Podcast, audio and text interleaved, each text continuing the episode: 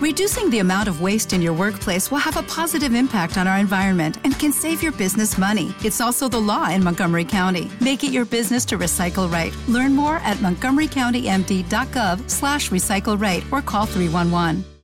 Desde Revlon me han invitado a hacer una serie de dos episodios especiales sobre salud capilar. En el primero de ellos vamos a profundizar sobre los nutrientes clave en el mantenimiento de nuestro pelo, los folículos, la piel. Vamos a hablar de qué papel juegan los más conocidos, que suelen ser la biotina, el zinc, el selenio, el hierro, el cromo y también algunos nutrientes más macro, como es el caso de la proteína. ¿Sirven de algo los suplementos nutricionales para el pelo o las uñas? ¿O hay alguna otra pauta alimentaria que podamos seguir para mejorar el estado de nuestro cabello? Pues lo vamos a repasar y aquí tenéis el primero de estos dos episodios. ¿Has entrado alguna vez a la peluquería pidiendo que te corten solo las puntas y has salido estupenda y dispuesta a comerte el mundo? Bienvenido al primer podcast en el que hablaremos con pelos y señales del protagonista del 80% de tus selfies, tu cabello. Soy Paula Gago, peluquera y experta capilar en Revlon Profesional.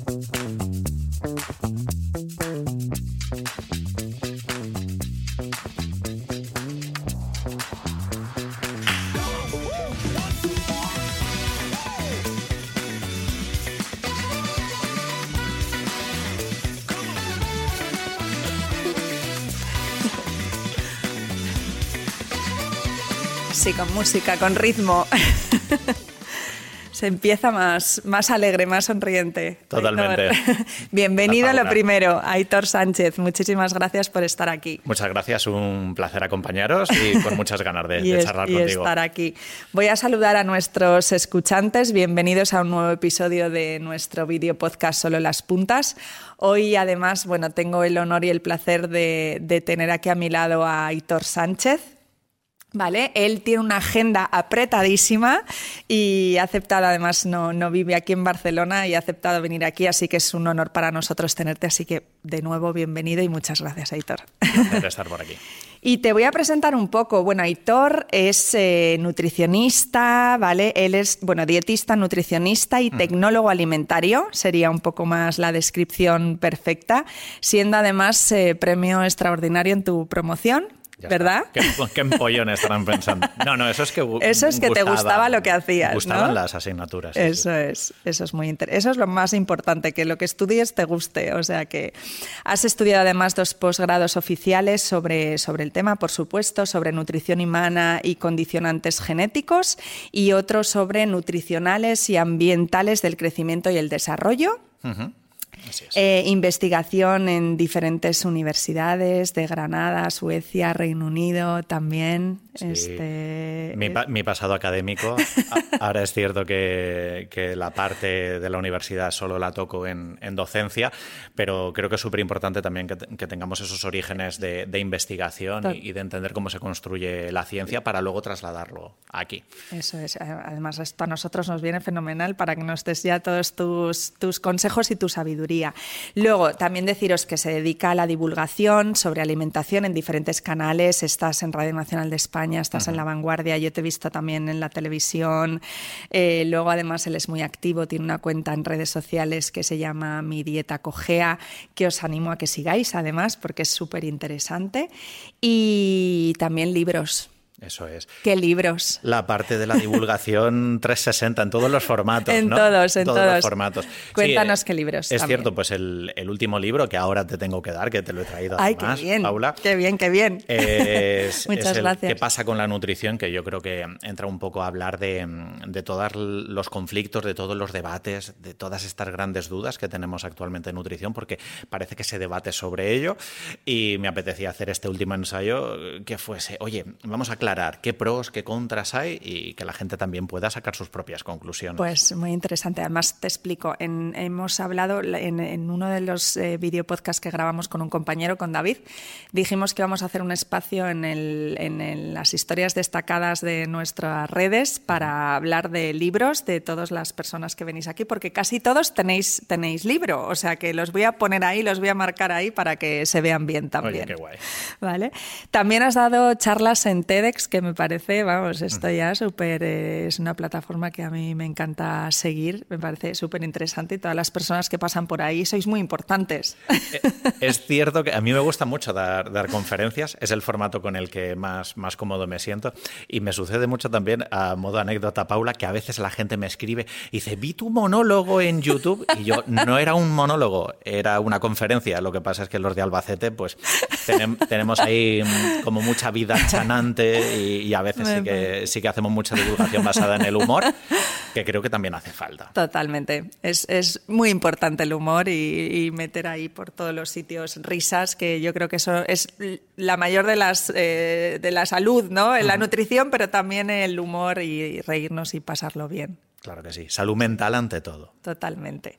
Oye, pues eh, ¿quieres comentar algo más de tu mm, currículum? Porque es que es muy, muy extenso, o sea, lo voy a enseñar a la cámara, es que es muy largo, tiene muchísimas cosas, he destacado un poco las que he considerado más importantes, pero hay, a lo mejor hay algo que me dejo ahí en el tintero que te apetece a ti destacar. No mucho más, porque si no me vas a pintar de viejo joven. bueno, sí que es cierto que ahora estoy en proyectos audiovisuales em, y también muy, muy cerca del mundo activista, es decir, yo me dedico mucho a voluntariado. Y ahora mismo, pues muchos de los proyectos que, estoy intentando impulsar a nivel audiovisual es eso, pues el de enseñar gastronomía sin maltrato animal. Eh, casi todos los fines de semana estoy con, mi, con mi grupo Scout intentando hacer educación no formal con chavales. En fin, que, creo que es también súper importante que esa parte profesional esté eh, compaginada con personas que seamos activas y queramos construir un mundo mejor. Y eso también intento hacer con la divulgación. Qué guay, qué guay, qué currículum más, más completo y más, y más chulo.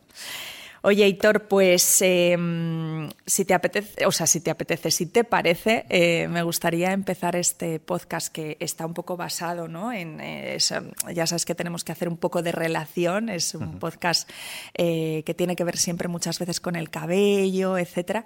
Y me gustaría, si pudiera ser, pues que me explicaras un poco sobre nutrientes que sean eh, muy interesantes o que sean importantes que nombres, desarrolles un poquito. Yo ahora te dejo hablar a ti y...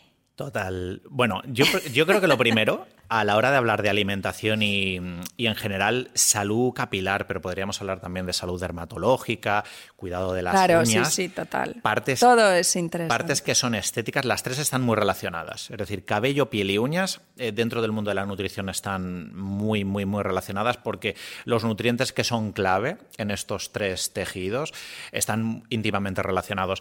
Yo creo que lo primero y más importante para aterrizar es que la alimentación tiene mucha importancia en estas áreas pero tampoco nos tenemos que flipar. ¿A qué me refiero? En ocasiones queremos construir la casa por el tejado y estamos eh, estresadas y a lo mejor no, no, nos estamos cuidando adecuadamente o no tenemos una rutina de higiene y dices, ay, tengo fatal el cabello, voy a empezar a tomarme un suplemento. Oye, vámonos a las prioridades, porque mm. seguramente si cuidas tu estrés, si estás utilizando los correctos productos de higiene, si tienes una correcta rutina, ahí va a depender. ya vas a solucionar. El 85% de la cuestión va a estar allí. Luego, por supuesto, vamos a irnos a las rutinas de nuestra forma de ser, de nuestra vida, que van a marcar todo lo que hay alrededor de la salud. Y estoy hablando de la alimentación, pero hablamos de descanso, hablamos de actividad física. Con lo cual, esta típica búsqueda de Internet que dices salud capilar y zinc, salud capilar y biotina. Eh, no vayamos a esos suplementos o no vayamos a esos alimentos. Directamente. eso es que muchas veces nos venden como una relación inequívoca porque no funciona de esa manera. Ya me gustaría, como vemos en algunos posts, que el plátano da la felicidad y que la metionina sirve para esto otro. Pues no, en lo que hay que tener en cuenta la salud capilar es que hay algunos nutrientes que son clave, que participan de una forma muy importante en, la salud capilar, en la construcción de los folículos, eh, también a la hora de dar la coloración en el pelo, y que a esos les tenemos que prestar atención. Hmm. Sobre todo que no nos falten. Porque esto pasa mucho con el mundo de los micronutrientes. Sobre todo hablaremos de vitaminas y minerales. ¿Qué pasa con estos micronutrientes? Pues que contribuyen a que el pelo funcione como tiene que funcionar. Pero si tú tomas más, no tienes por qué mejorarlo. Eso es como si dices, yo en mi coche llevo siete ruedas. Me gusta ir con tres de repuesto. bueno, pues no va a ser mejor.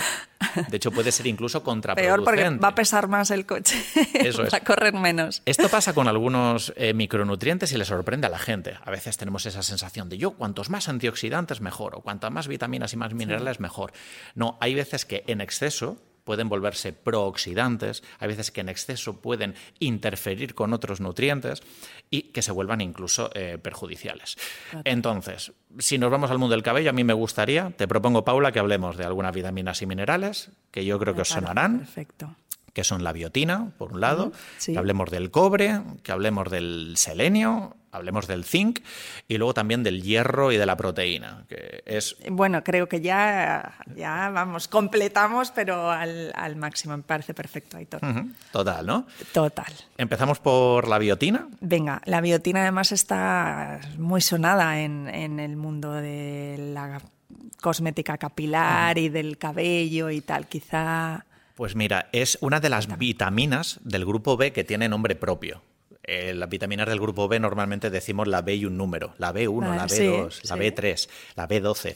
Pues resulta que la biotina es la, la B7. Vale. Es otro ejemplo de vitamina del grupo B que tiene eh, nombre propio puede ser el ácido fólico. Eh, ah, nos suena, ¿no? De, los embarazos, de tal, y es la B9. Pues en el caso de la biotina es muy importante esta vitamina B7 porque forma parte de muchas coenzimas para la obtención de energía, para la síntesis de ácidos grasos, y esto hace que si tenemos un déficit de, ella misma, eh, podamos tener problemas en la piel, en las membranas, en algunas estructuras. ¿Sabes cómo nos empezamos a dar cuenta de que la biotina era importante? en, el mundo de la salud capilar? Ni idea. Muy curioso porque se empezó a ver en dietas de gente que tomaba huevo crudo. Vale. Eh, esto es muy de machaca de gimnasio. eso te iba a decir, de los típicos ahí de me voy a poner tal, me como siete huevos ahí. Y además crudos. sí, sí, batidos. Lo, cual no tiene sentido. E, e, esta idea de voy a tomar huevo crudo porque no sé dónde he leído que es mejor, no tiene ningún sentido. Lo que sucede con el huevo crudo es que no se digiere bien. No podemos acceder bien a, a todos sus nutrientes. De hecho, el huevo crudo tiene un antinutriente que se llama avidina y cuando nos tomamos el huevo crudo, pues en nuestro intestino no somos capaces de digerir toda la proteína y la biotina está unida a la proteína. Entonces, gente que llevaba meses tomando huevos crudos, pues no podía acceder y empezaba a tener problemas en las cejas, en las pestañas, en, el, en, el, pelo. En el pelo en general. Y entonces ya cuando se volvían a suplementar o dejaban de hacer eh, estas locuras, veíamos que, que funcionaba muy bien. Y tal. Qué curioso, no tenía ni idea. Sí, sí. De todos modos, de esta vitamina la encontramos en suficientes cantidades en, la dieta. La, mayoría de, nutrientes de los que vamos a hablar hoy están en una dieta variada y en una dieta suficiente están. Que no habría que suplementarlos así porque sí, ¿no? Es decir, si tú tienes una dieta más o menos equilibrada, no tienes por qué decir Correcto. Suplemento con biotina o... E, este es el mensaje más importante de hoy. Si tú ya llevas una dieta saludable, no deberías tener ningún déficit. Y es más, no lo notarías solo con el pelo. Tendrías otros problemas previos más grandes. Antes, que el pelo. Eso es. el pelo puede ser como una bandera roja que nos está avisando de que aquí pasan cosas a nivel nutricional. Y nada, la biotina sobre todo destacaría que se encuentra en frutos secos, vale. almendras, en avellanas, eh, en nueces. Entonces, eh, una recomendación que solemos repetir mucho, pues ese puñadito de frutos secos diario eh, con más motivo para mantener la salud capilar. Mantener y equilibrada la biotina, ¿no? Eso es, efectivamente. Perfecto, pues muy interesante, biotina. Vamos con el. ¿O, quieres destacar algo de, ella? Nada más, nada más. Que, está, muy relacionado todo esto. Yo me iría al mundo de los minerales ahora. El, cobre y el selenio. Sí, tenía aquí el Em, empezamos, mira, vamos a empezar por el cobre, porque el, el, cobre, la parte importante que tiene. Yo me hago mis notas también, ¿eh? porque es que me parece esto muy interesante también para mi mundo. Eh, el cobre forma parte de, una enzima, que es una, una, cobre, una enzima, una, em, una enzima que, que funciona con este mineral que se llama la tirosinasa, y esta enzima en lo que participa es en la síntesis de melanina. Entonces va a tener mucha más importancia para la coloración del pelo y también para la, para la coloración de la piel. De la piel. De hecho, la ausencia de cobre se, está relacionando con diferentes tipos de albinismos, de albinismos secundarios. Así que tiene pues una, un, papel como muy, muy, muy importante. ¿Dónde solemos almacenar algunos de estos metales pesados? En nuestras vísceras, es decir, las tenemos en, en, nuestro hígado, encontramos otros metales también de este estilo en, en los riñones, pero tampoco hay que irse a las vísceras para comer cobre. Vale. De hecho, lo necesitamos en micronutrientes. Esta idea es muy ochentera. Mi madre lo hacía mucho, que a los millennials nuestras madres nos dieron eh, mucho hígado porque tenía minerales. Vale, eh, eso hasta ahí era correcto. Eh, gracias, mamá. Pero también tenía otros nutrientes que no eran interesantes. De hecho, sabemos que las vísceras también tienen mucha concentración de, toxinas y de contaminantes ambientales y que por eso es mucho mejor ir a otros nutrientes que nos aportan estos, minerales. Entonces el cobre pues lo podemos encontrar en las semillas, en las legumbres, en los frutos secos, en general en, carne y pescado. Y, no nos vayamos siempre a esta típica búsqueda de alimentos de, Google, de, alimentos más ricos en cobre, alimentos más ricos en una víscera. Y lo, mires, lo miras ahí, claro. Oye, no vayamos a alimentos que sí que son saludables y nos aportan esta cantidad de cobre. Perfecto. Siguiente. Siguiente el selenio, ¿no? Eso es. El selenio eh, participa en todas estas funciones de, crecimiento, de desarrollo de estructuras como, eh, como el cabello. Mira, yo esto del, perdón, eh, pero yo esto del cobre y el selenio, oye, estás descubriendo un mundo, no tenía ni idea. Es que, claro, ¿sabes qué es lo que pasa con estos minerales? Que son los menos famosos. Los minerales típicos de la alimentación son aquellos que se toman en grandes cantidades, como por ejemplo el calcio, el hierro, los que tenemos que tomar miligramos. más y tal. Miligramos. El, cobre y el selenio tenemos que tomar microgramos, en cantidades muy, muy, muy, pequeñas. Y también por eso, aunque tengas una alimentación que sea una birria, medio medio acabamos saliendo adelante. Acabamos saliendo adelante por, porque estos micronutrientes eh, hacen falta en, situaciones muy traza, muy, muy, muy pequeñas. De hecho, con el caso del selenio, nos empezamos a dar cuenta que tenía una relación muy importante con el pelo, con la nutrición hospitalaria. Y es que cuando a veces tenemos a un paciente hospitalizado muchas semanas o muchos meses, le tenemos que dar alimentación por vía intravenosa, nutrición parenteral que se llama. Pues en esas fórmulas eh, farmacológicas, en un inicio no se añadía selenio y los pacientes empezaban a perder pelo. Entonces empecé a ver los mecanismos, dijo, vamos a añadir a estas fórmulas parenterales selenio. y se corrigió.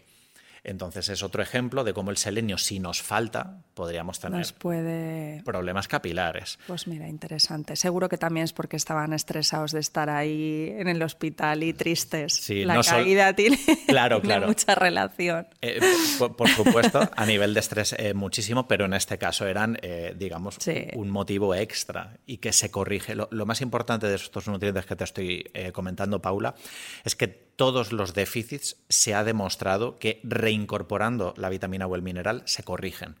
Esto es lo que nos permite mm, centrar esa causalidad. Vale. Y decir, ah, se debe por eso. No porque me tomé un multivitamínico, luego me desestresé, me fui de vacaciones y, ¡ay!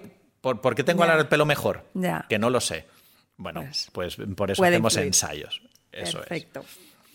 Y luego el último mineral del que te quería hablar hoy era el zinc, el zinc está muy relacionado con todo lo que sea diferenciación celular, multiplicación de células. Entonces, claro que tiene mucho que ver con el pelo, a pesar de lo que yo creo que la gente que nos esté escuchando quizás ha oído hablar más del zinc por todo el mundo de división celular sexual. En el mundo del zinc tiene mucho que ver con la salud de los espermatozoides, de, correctas ovulaciones, la maduración sexual de todas las células, todo lo que sea multiplicar. Ahí el zinc está, está presente, ¿no? Correcto, tiene mucho que ver. Mm. Eh, fíjate, y esto también hay una anécdota, Paula, eh, eh, de esto dentro del mundo de la sexualidad está muy relacionado con cuál es el alimento más rico en zinc, que son las ostras que siempre se recomienda, ah, pues de vez en cuando toma ostras que tienen zinc, eso ha alimentado un poco este mito de alimento afrodisíaco. Pero como la mayoría de personas no toman muchas ostras al año. Pues no, la verdad. No es Aunque típico. me gustan, ¿eh? pero la economía. No, no es lo permite. típico. No, no os Ni preocupéis. se encuentran tan fácil tampoco. Claro, bueno, de hecho, si, si fuesen tan, tan importantes las ostras para mantener los niveles de zinc, Estarían todo el mundo tendría déficit de zinc. No hay problema porque el zinc lo podemos encontrar también en, En semillas, frutos secos y legumbre. De hecho, en- Vale. en, distintos tipos de alubias eh, lo, lo podemos encontrar. Y si te das cuenta, después de haber terminado este póker de nutrientes, eh, puedes ver que hay una, una, mm, digamos, una tónica general.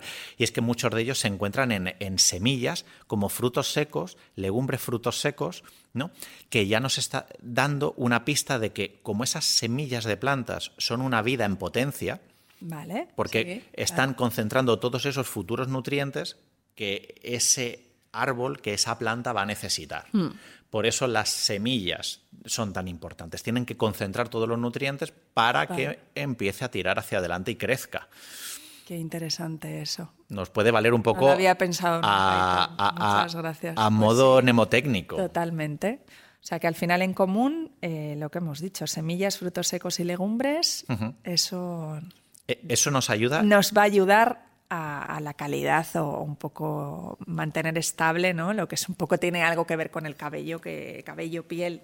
etcétera. Totalmente. Que no nos falten esos micronutrientes tan importantes. Luego no es lo único. Claro, Hombre, cuando claro. hablamos de, de cabello, hablamos también de hidratación y, y otros nutrientes como proteína y hierro, que también son muy Hmm. Sí, importantes. el hierro también es algo que siempre, eh, fíjate, o sea, se ha escuchado mucho en, en peluquería. Yo en la peluquería lo he escuchado muchísimo, es decir, oye, pues estás a falta de hierro, entonces por eso tienes el cabello así, o por eso el color te reacciona de manera incorrecta, etcétera. Siempre con el hierro hay, hay- o el agua, ¿no? El agua que contiene más hierro que no sé qué. Bueno, eh, háblanos también a nivel El- interno, a nivel nutriente. El hecho de que no lo haya destacado eh, dentro de estos cuatro nutrientes, que por cierto, el hecho de que estos cuatro estén destacados son los que a nivel europeo tienen más evidencia científica. Vale. Y por eso la Autoridad Europea de Seguridad Alimentaria son las que nos dice, estos cuatro nutrientes son los más relacionados con la salud capilar.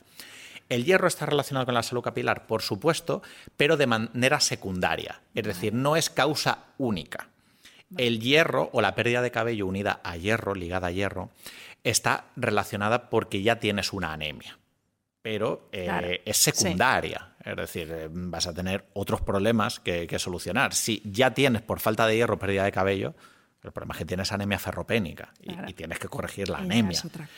Entonces, eh, lo que se ha visto es que suplementar hierro en personas que no tienen anemia no está justificado para la caída del cabello. Vale. Y de hecho, si estáis tomando algún multivitamínico que incluya hierro por el cuidado del cabello, yo lo desaconsejaría, porque tomar hierro en exceso ahora se está viendo que puede ser incluso eh, más eh, agresivo para el cuerpo. Mm. Estamos en un momento en el que la última década se ha puesto muy en entredicho el tomar exceso de hierro, que puede ser un, un factor de riesgo de cáncer colorectal, que puede ser un, un exceso de trabajo también para, para el hígado.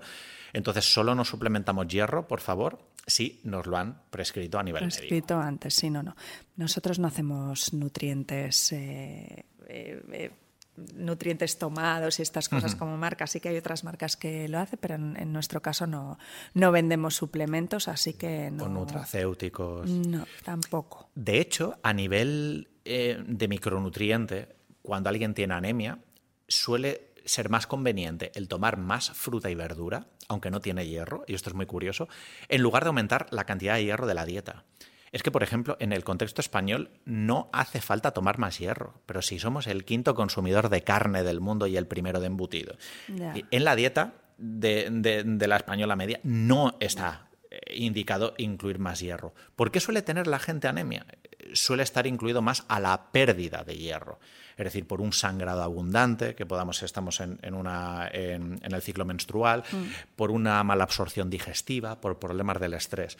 La anemia suele venir por una incorrecta utilización del hierro o por un exceso de esos, de esos sangrados. No porque en tu dieta te falte hierro, y de ahí que a veces si metes más fruta o más verdura, se absorba mejor el hierro, Vale. porque ya con mucha seguridad estás tomando suficiente Estás en tu alimentación. Qué interesante.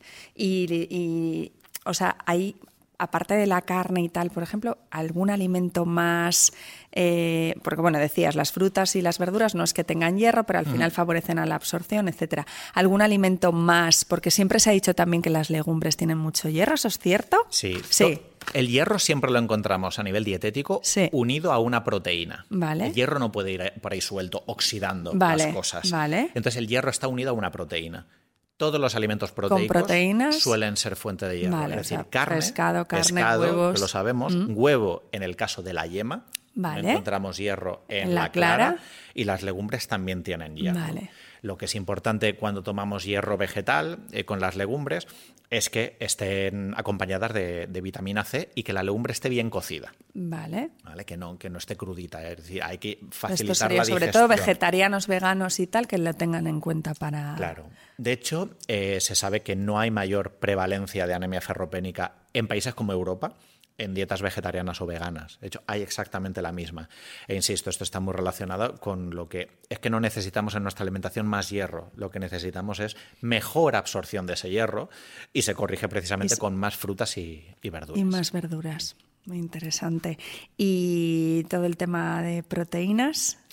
Pues el, el tema de la proteína, lo que hay que hacer es tomar suficiente cantidad de proteína. Se sabe que no por incrementar la cantidad de prote va a ser mejor. Aquí yo quiero hacer como dos llamamientos especiales en el mundo capilar. Y es que a veces eh, se está hablando mucho de un tipo de proteína concreta, como es el colágeno, porque, porque el colágeno nos suena a piel. Sí, el, el colágeno suena como a, bueno, voy a estar estupenda ya. Si Claro. pongo colágeno, ya Sí. un lifting, ¿no? Eso. Nos suena a piel, nos suena a articulaciones, Sí.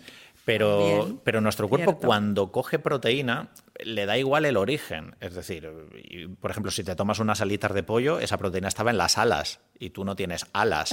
O cuando te estás tomando las proteínas de un garbanzo, eh, ¿a dónde va la proteína del garbanzo del cuerpo?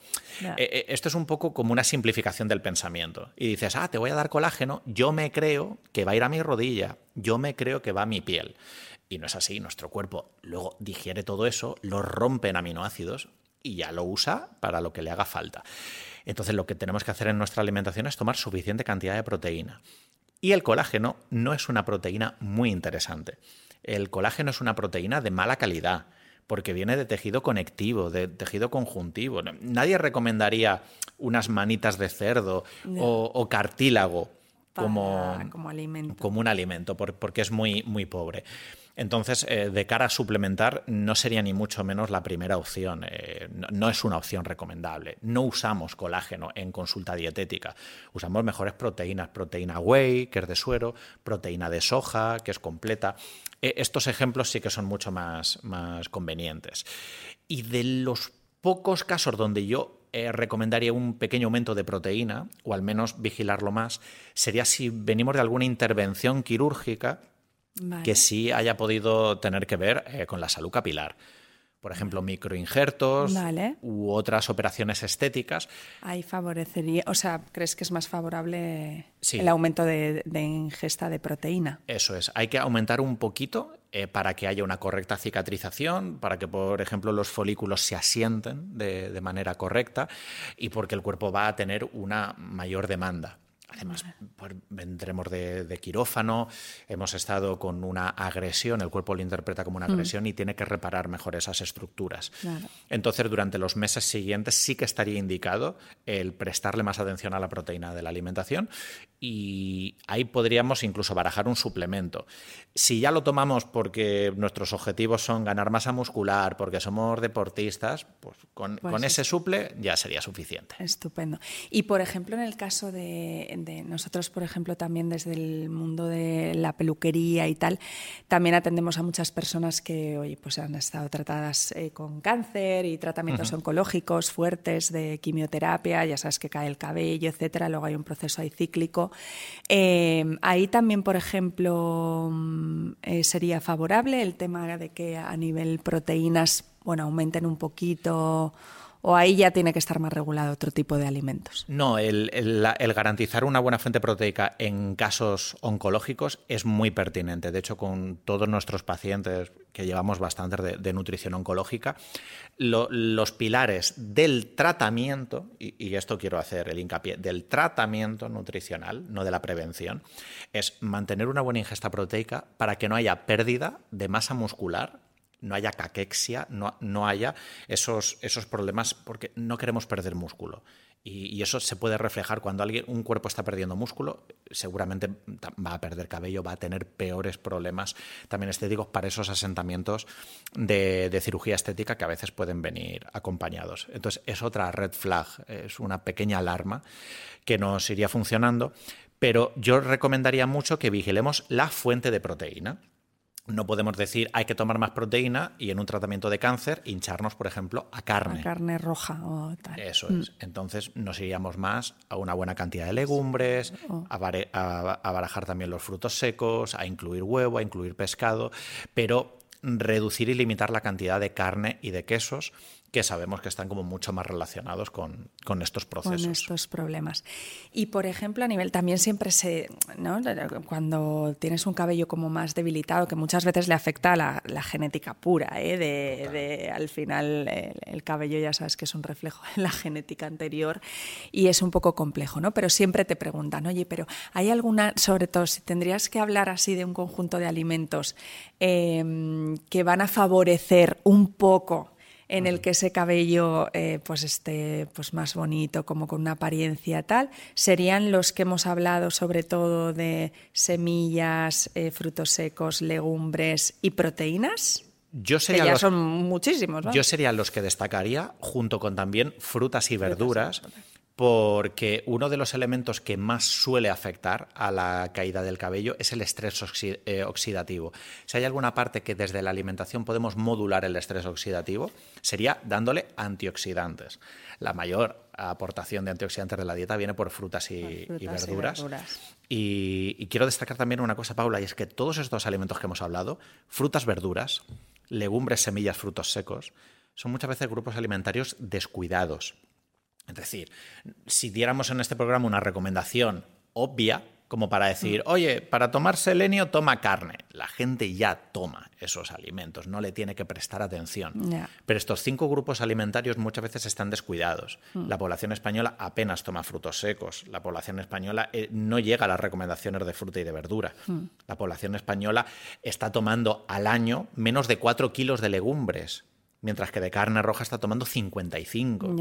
Es decir, lo mejor de todos estos consejos que hemos repasado es que los estamos viendo en un contexto en el que además son pertinentes. No, estamos recomendando nada exótico, sino que estamos haciendo recomendaciones de cosas que ya serían necesarias para la salud general. Total. Y a nivel de batidos y suplementos y todo este tema, que también, bueno, es que ahora también está como súper de moda lo de los nutricosméticos, ¿no? Eh, bueno, no voy a nombrar marcas, pero hay un montón de marcas que te tomas para...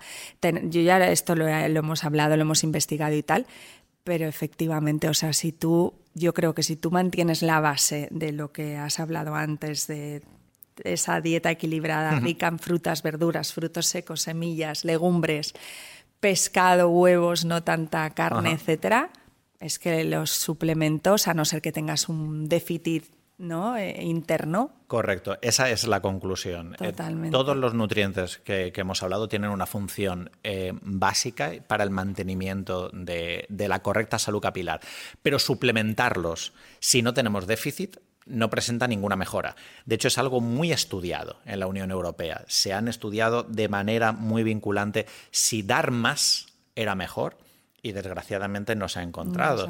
y no pasaría nada, porque si hubiéramos encontrado esos datos serían súper interesantes, pero no, funciona de esa, de esa manera. Y volviendo a la metáfora del inicio del programa, no por llevar siete ruedas en un coche, tres de repuesto es mejor, no por llevar cuatro ambientadores en el coche, eh, eh, estamos ayudándolo. Así que lo importante es que estén, que hagan su función, que no nos falte pero no por tomar esos nutracéuticos o alimentos funcionales va a mejorar nuestra salud va capilar. A mejorar eh, para nada. A eso. Invierte ese dinero en otras cosas. Por ejemplo, en ir a terapia psicológica, en hacer más actividad física, en comprarte buenos productos capilares. Eso sí que sería una inversión interesante, pero no en suplementos alimentarios que no han demostrado. Trabajar tu estrés, que te va a regular eso rápidamente, ¿no? Efectivamente. Si trabajamos eso primero, no, no tenemos que preocuparnos de lo demás porque todo lo demás irá rodado. Correcto. Oye, Hitor, súper interesante eh, todo esto. Yo te voy a esperar en otro episodio porque tenemos que hablar de muchas más cosas. Me gustaría un poco entrar quizá en, en, dietas, menús o seguro que hay cosas que nos puedes aportar para esa salud capilar que hablamos, pero bueno, que al final es salud en general, pues la podamos eh, llevar a cabo más en profundidad. Genial. A la próxima damos el salto de los nutrientes al modo de, alimentarnos. Me parece bien. Me parece perfecto. Mil gracias por estar aquí. Ya se nos ha pasado el tiempo, a que parece increíble, es que en, un momento eh, está. Así que muchísimas gracias por estar aquí, Aitor. Te espero en el, en el próximo episodio. Y a nuestros escuchantes, lo mismo. Muchísimas gracias y nos vemos en la próxima. Muchas gracias por haber escuchado otro episodio más de Mi Dieta Cogea Radio. Si te ha gustado, será un placer que compartas este programa con alguien de tu entorno, que le des un like y que por supuesto te suscribas si es que no lo estás. Recuerdo que me puedes encontrar en todas las redes sociales bajo el nombre de Mi Dieta Cogea y que si quieres ampliar sobre nutrición tienes mis otros proyectos. Centro Aleris, para quienes buscáis consulta de nutrición, Aleris Academia, para quienes estáis formándoos como profesionales sanitarios, sinreceta.org para quien quiera aprender a cocinar mejor, Viajetal para quien quiera descubrir gastronomías del mundo y también Food Market para profes, familias y en general amantes de los juegos de mesa. Nos escuchamos en el próximo programa, nos leemos si queréis echarle un vistazo a mis libros y por supuesto seguimos aquí conectados en el podcast. Hasta luego. ¿No se merece tu familia lo mejor? Entonces, ¿por qué no los mejores huevos? Ahora, Egglands Best están disponibles en deliciosas opciones. Huevos clásicos, de gallina libre de jaula y orgánicos de Egglands, que ofrecen un sabor más delicioso y fresco de granja que le encantará a tu familia. En comparación con los huevos ordinarios, Egglands Best contiene la mejor nutrición como 6 veces más vitamina D, 10 veces más vitamina E y el doble de omega 3 y B12. Solo Egglands Best. Mejor sabor, mejor nutrición, mejores huevos. Visita egglandsbest.com para más información.